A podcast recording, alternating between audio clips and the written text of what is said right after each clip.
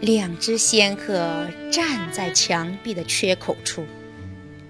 他们听到这句咒语时，高兴得几乎叫了起来。仙鹤迈开长腿，朝废墟的门口奔去。猫头鹰在后面几乎没法跟上。哈里发十分感动地对猫头鹰说：“你是我的救命恩人，也是我的朋友的救命恩人。为了表示我无限的谢意。”就让我做你的丈夫吧。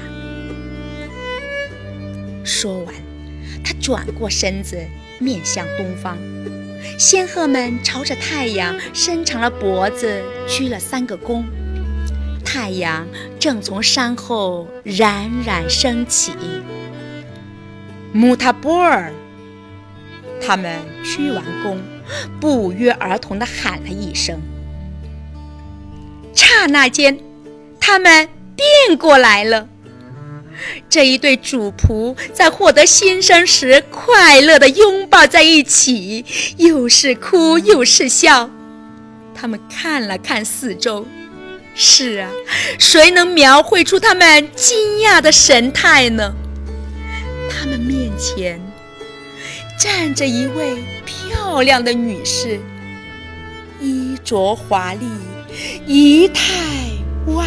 方，她微笑着朝哈里发伸出一只手，问道：“你再也认不出你的猫头鹰了，是吗？”他就是那只猫头鹰。哈里发被她的美丽容貌和优雅的风度迷住了，禁不住欢呼起来，喊道。我变成了仙鹤，是我一生中最好的运气。三个人一起朝巴格达走去。哈里发在他的衣服里不仅找到了装魔粉的盒子，还找到了自己的钱袋。他在附近的一个村子里买了一些旅途上需要的物品。不久。他们来到巴格达的城门口，哈里发的到来引起了一阵巨大的惊讶，因为大家都以为他早已死了。现在他们敬爱的君主回来了，他们放声欢呼。不仅如此，他们在心中更加燃起了对骗子米斯拉的满腔怒火。大家一起来到宫殿，抓住了老魔法师和他的儿子。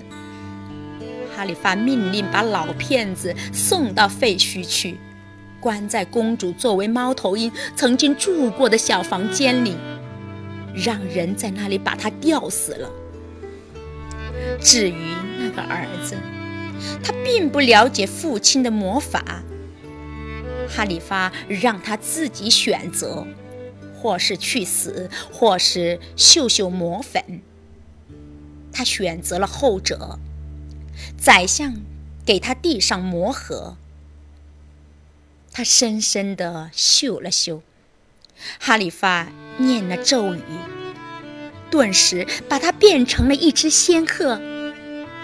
哈里发叫人把仙鹤关进铁笼子，放在御花园里。哈里发扎西德跟他的妻子，就是那位公主，幸福的生活了很久。当然，他最满意的时候仍然是在下午，那是他的宰相前来叙谈的时候。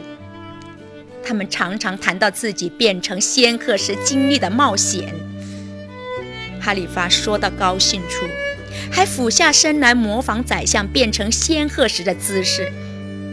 他一本正经地迈着僵硬的长腿，在房间里踱来踱去，嘴里发出嘟嘟的响声，摇动着胳膊，好像在扇动翅膀一样。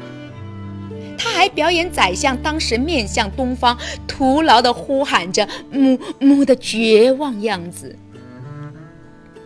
他的精彩表演总是给哈里发夫人和孩子们带来巨大的乐趣。